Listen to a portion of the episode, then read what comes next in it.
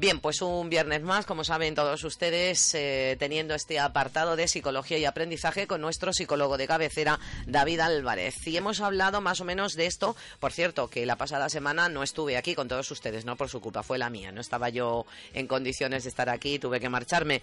Eh, pero ya estamos en el día de hoy. Y hablamos la anterior, bueno, pues eh, de, recuerdo que fue la jubilación, cómo afrontarla, ¿no, eh, David? Y ahora vamos a hablar de estas, de las vacaciones y, bueno, en un periodo en el que también estamos con los niños, los chavales que no tienen colegio, no tienen que estar en el instituto y bueno, cómo compaginar todo esto, esa es la cuestión. Bueno, voy a empezar diciendo que te ha traicionado el subconsciente. ¿Por qué? Porque has dicho que es viernes y ojalá fuese viernes. Ah, sí. ¿Cuándo lo he dicho? Ni me he dado cuenta. Bueno, has empezado dicho como cada viernes. Digo, yo sé que yo conmigo sientes que cierras ya la semana y que ya tu trabajo está cumplido y bien hecho, pero la verdad es que es, jueves y... Perdón, perdón, como cada jueves, perdón. No, no, estoy seguro que mucha gente, yo incluido, desearíamos que fuese ya viernes y, acabar ya. De aquí nos quedamos a la playita, ¿no? Bueno, que va, que va. Ah, bueno, pues hecha esa salvedad, pero fíjate cómo es, como estamos siempre en el uso de la palabra pensando, yo que no tengo nada escrito todo lo voy diciendo conforme se me va ocurriendo, eh, excepto las notas de prensa y todo esto, lógicamente, pues me pasa mal a jugar así, ni siquiera me he dado cuenta, o sea, me lo estás corrigiendo, he dicho, ¿cuándo he dicho yo eso? ¿Cuándo? Pues sí, lo he dicho, vale, pues nada, es jueves. Ah, eso es tu subconsciente, no pasa nada. Está hablando con nosotros. ¿Qué, hacemos con los chicos en verano? Sí, digo yo que lo habíamos centrado ahí porque nos queda el último, que es el próximo jueves día 30. Sí, sí, sí, sí. No, ¿qué hacemos con los chicos en verano? Esta es una gran pregunta. Los padres a estas alturas o lo tuvieron resuelto desde hace un mes o ya quieren matarlos, ahogarlos en el mar, algo así, ¿no? Es un poco el sentir popular que encuentras por la calle ya. Estás deseando ya, excepto los que se han podido ir y han disfrutado ya de las vacaciones, la mayoría de los que nos hemos quedado aquí con niños, pues ya estamos en ese punto de decir, uff, ¿y ahora qué hacemos con ellos? Oye, acércate el micrófono. ¿Me acerco más? Eso sí, así mejor. Eh, a ver, esta es una gran disputa con los padres. No se puede parar la actividad de los niños en verano. Eso que decimos de, además es un gran error y es una gran fuente de frustración para los adultos también. Eso de decir, no, en verano hay que parar, hay que descansar, hay que estar en el sofá viendo la tele y no haciendo nada. Eso es mentira. Bueno, que exagerado. Tampoco creo yo que haya padres que pasen de un extremo al otro. Bueno, pero sin de Irán rebajar la actividad, pero tanto como no hacer nada absolutamente. ¿Será esa circunstancia? sí. Date cuenta que los niños en invierno cada vez están más estresados. Yo comparo de nuestra época ahora y, por ejemplo, tienes, tienes niños, no tienes casos puntuales de niños, tienes muchos niños que van a cinco o seis actividades durante toda la semana. O sea, empiezan el lunes, van a, varias particulares, a idiomas, a alguna actividad física o, más eh, artística y llega el fin de semana, van a la piscina, van a caballo, van a hacer diferente tipo de cosas. Y esos niños que tienen actividades durante toda la semana, llega el verano y a veces los padres cortan de golpe. Dicen, no, porque ahora en verano que descanse de todo. Te encuentras con que el niño tenía muchísima actividad, iba al colegio, hacía un montón de cosas y de repente se entiende que lo, lo suyo es descansar. No, eso es un error. Si tienen pocas actividades en invierno y si tienen muchas actividades en invierno sobre todo, en verano tienes que mantener algo. No puede ser solo me levanto tarde, me voy a la playa, vengo a casa, mm, me voy un rato con los amigos al parque o vienen los amigos a casa porque son pequeños, no, no salen todavía solos y bueno, y entonces que se pasan los meses de verano, parece que son muy largos, pero luego así se pasan muy cortos. Y vas viendo que los niños se van crispando además, vas notando como la tensión va aumentando en casa porque están aburridos, necesitan hacer cosas. Y no solo por eso, sino porque luego no hay ni Dios que los ponga a hacer nada cuando empieza el colegio. Eh, eso sí es cierto, eh, que si te relajas mucho luego cuesta. ¿eh? Entonces es importante mantener algo de actividad y mantener algo de rutinas. Actividad, mm, me refiero a una actividad de aprendizaje, que no tiene por qué ser una actividad académica, o sea, no tienen por qué seguir yendo a clases particulares.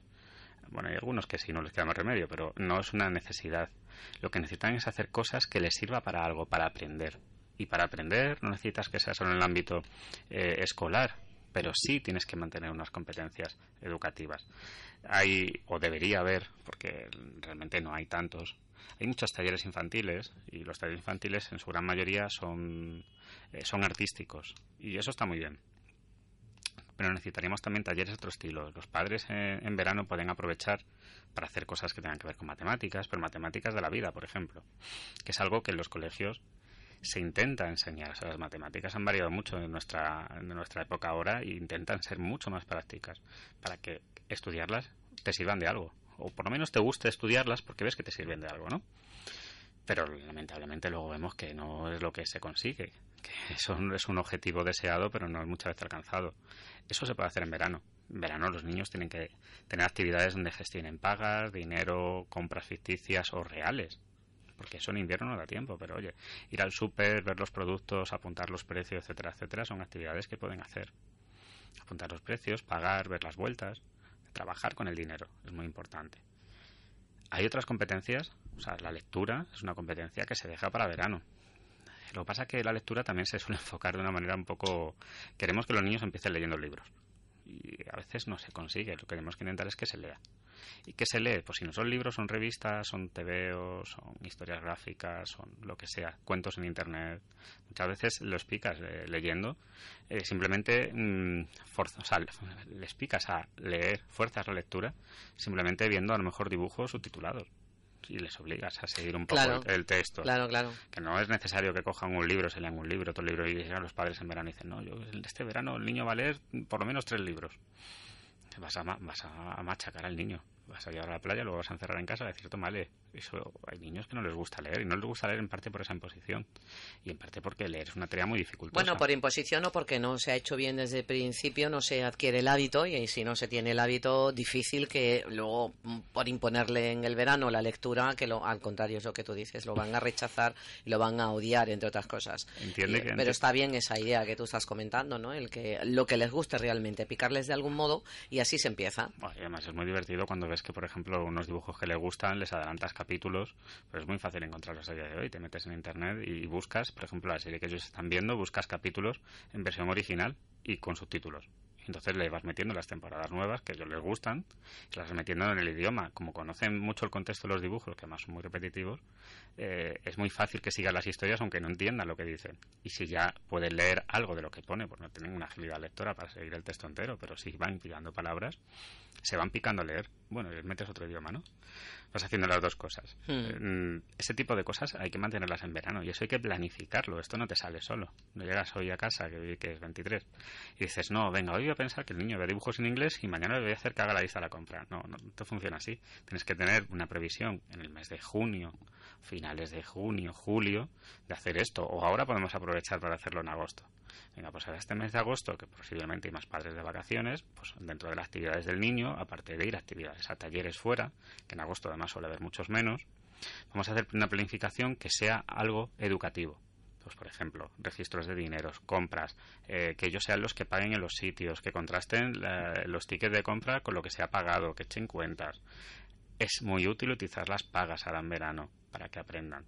Es muy útil picarles la lectura y luego ojalá pudiésemos encontrar actividades donde se trabajen estos contenidos eh, o contenidos más relacionados con la naturaleza o con las ciencias naturales, que a veces eh, se solapan, pero no es lo mismo.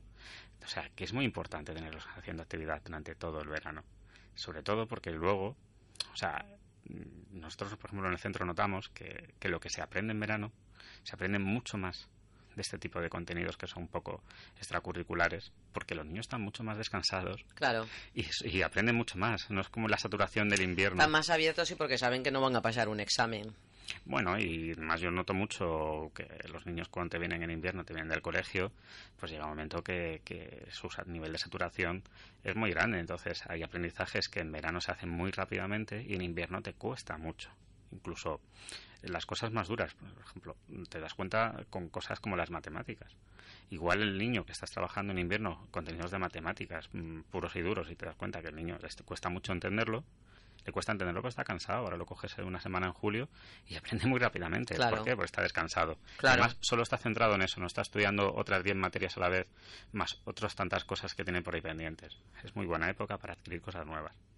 Bueno, pues todo esto reporta, evidentemente, como estás diciendo, en los, chavales, ¿no? La, la, forma en que tienen que afrontar las vacaciones los progenitores, ¿no? Los que tengan que responsabilizarse y si no los abuelos, porque hasta que lleguen las vacaciones de verdad que puedan, si están trabajando los padres, tienen esa suerte y, bueno, pues ya saben que hay que dejarlo con algún pariente o en alguna eh, guardería, en fin, que todo esto hay que planificarlo, hay que pensar en el beneficio que va a reportar a los chavales. Pero mm, otra cuestión ya es que se pueda llevar actividades porque, bueno, pues algunas eh, lógicamente cuestan dinero, que tengan esa disponibilidad, todo esto ya es cuestión aparte. Estamos hablando del beneficio eh, que suponen las vacaciones y cómo aprovecharlas. ¿Y qué supone esto para los padres? Pues todo también mejor que mejor, porque si no es un continuo pelear en casa, como has dicho, ¿no? De aburrimiento. Sí, es que los padres tienen que diseñar también. Tú dices, económicamente no es viable. Bueno, a ver, eh, siempre todo supone un gasto.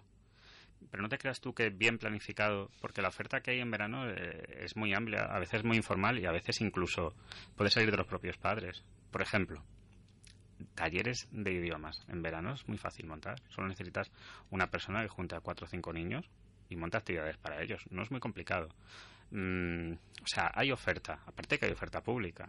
Es cierto que la Casa de la Juventud saca actividades todos los veranos y siempre hay, el ICD creo que también tiene actividades eh, más deportivas, siempre hay actividades para ellos. Lo único es hacerse una pequeña planificación, nosotros tenemos que hacer una pequeña planificación, buscarlo de ahí, rastrear y ver los precios más económicos y tenemos que ajustarnos el bolsillo para ver para ver dónde van. Pero hay un montón de cosas, ¿eh? No te creas tú que no hay. No, sí, sí, sí la hay, pero en, base a lo que tú estás diciendo hay que planificarse porque si no ya pierdes el, pie, vamos, o te quedas sin plaza, eh, que no tiene que ser de la noche a la mañana. Si tú ya sabes cuándo vas a coger tus vacaciones y sabes perfectamente cuándo los niños dejan de ir al colegio, todo eso hay que planificar porque si no pasa un verano más y no se ha hecho nada. Y, si ves que no es posible, pues porque no te coincide horarios, o porque no hay quien los lleve, o porque estás atado, pues por ejemplo, trabajas por la mañana, tienes que dejarlo en ludoteca o en guardería, eh, puedes planificar actividades de estilo para hacerlas tú con los niños por la tarde.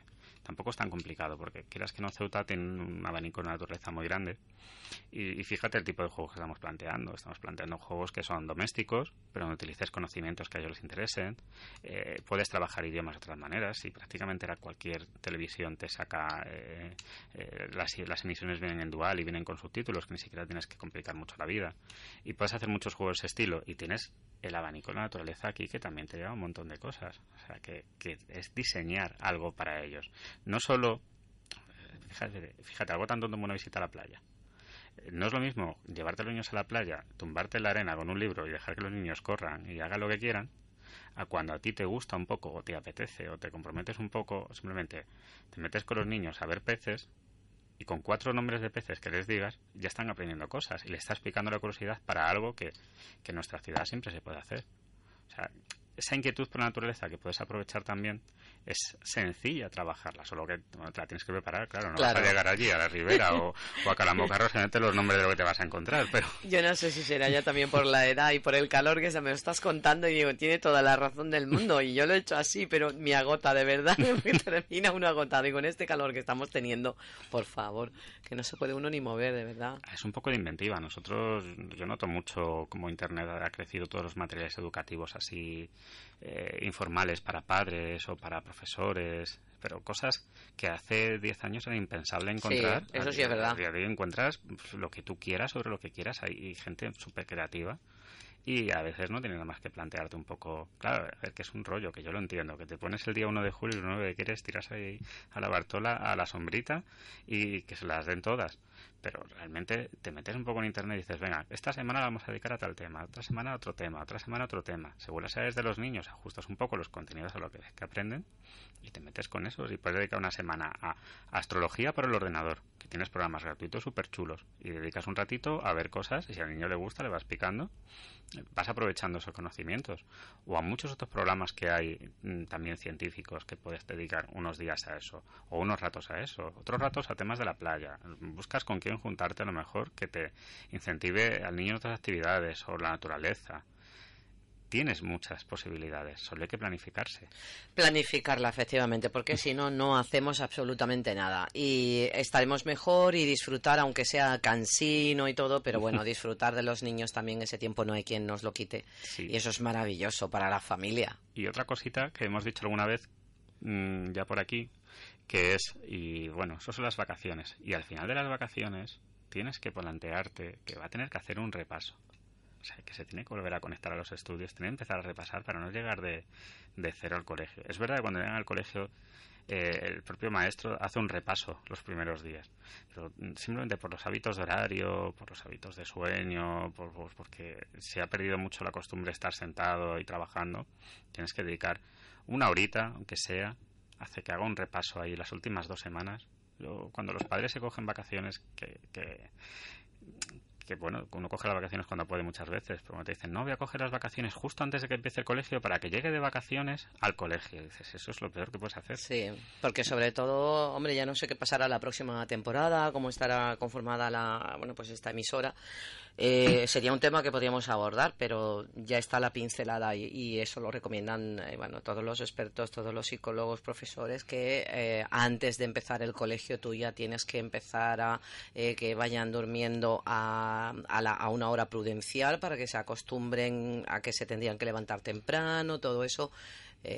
previamente a, que vayan al colegio, porque es que si no es mortal. se coge una depresión, ya no es por temas académicos que eso es lo que a veces nosotros eh, más nos preocupa, es porque el niño aparece en el colegio con una depresión de caballo, de haber estado en el mejor momento de vacaciones y tiene que volver a clase.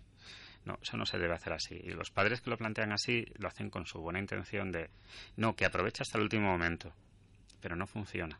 Tienes que intentar que la última semana ya estén en casa, ya estén rodando, ya estén preparados, ya empiecen a levantarse un poco antes, cambien horarios. O sea, tú el 1 de septiembre tienes que cambiar el chip y pensar que ya se han acabado las vacaciones. Claro. Y esos chips lo tienes que cambiar también a los niños y no decir, venga, no, que aprovechen hasta el momento que son niños. Que se, se ha dado un giro a la idea de la infancia, que, la infancia no es así, la infancia no son esos ángeles. Es verdad, hemos empezado por ahí, te doy la razón. Ahora conforme vas poniendo, y es verdad, nos eh, hay padres que se pasan en este sentido. Ya llevado a ese extremo no puede ser. Eh, bueno, pues nada, un minuto escaso y alcanzamos la una de la tarde. Eh, que la próxima semana ya vemos que, digo, la una de la tarde, ¿cómo estoy hoy? Hoy que te lo llevas ya grabado por primera vez David, no puede ser. Te lo he dicho, estoy fatal si no duermo. Bueno, es la una del viernes. La una y media. La una y media. Y hoy estás tú espabilado, hombre, que siempre estás igual, estás peor que yo siempre y hoy eres tú el espabilado. Mira por dónde. bueno, si no fuera por estos ratitos también, qué bueno. Que nos encontramos la próxima semana, señoras y señores. Gracias, David. Y, mm, y, todos ustedes ya saben, a las 2 y 10 viene la compañera Rocío Abad con toda la información. Yo vuelvo con ustedes mañana en Viernes Cultural. Sean felices, ya lo saben. Les espero mañana.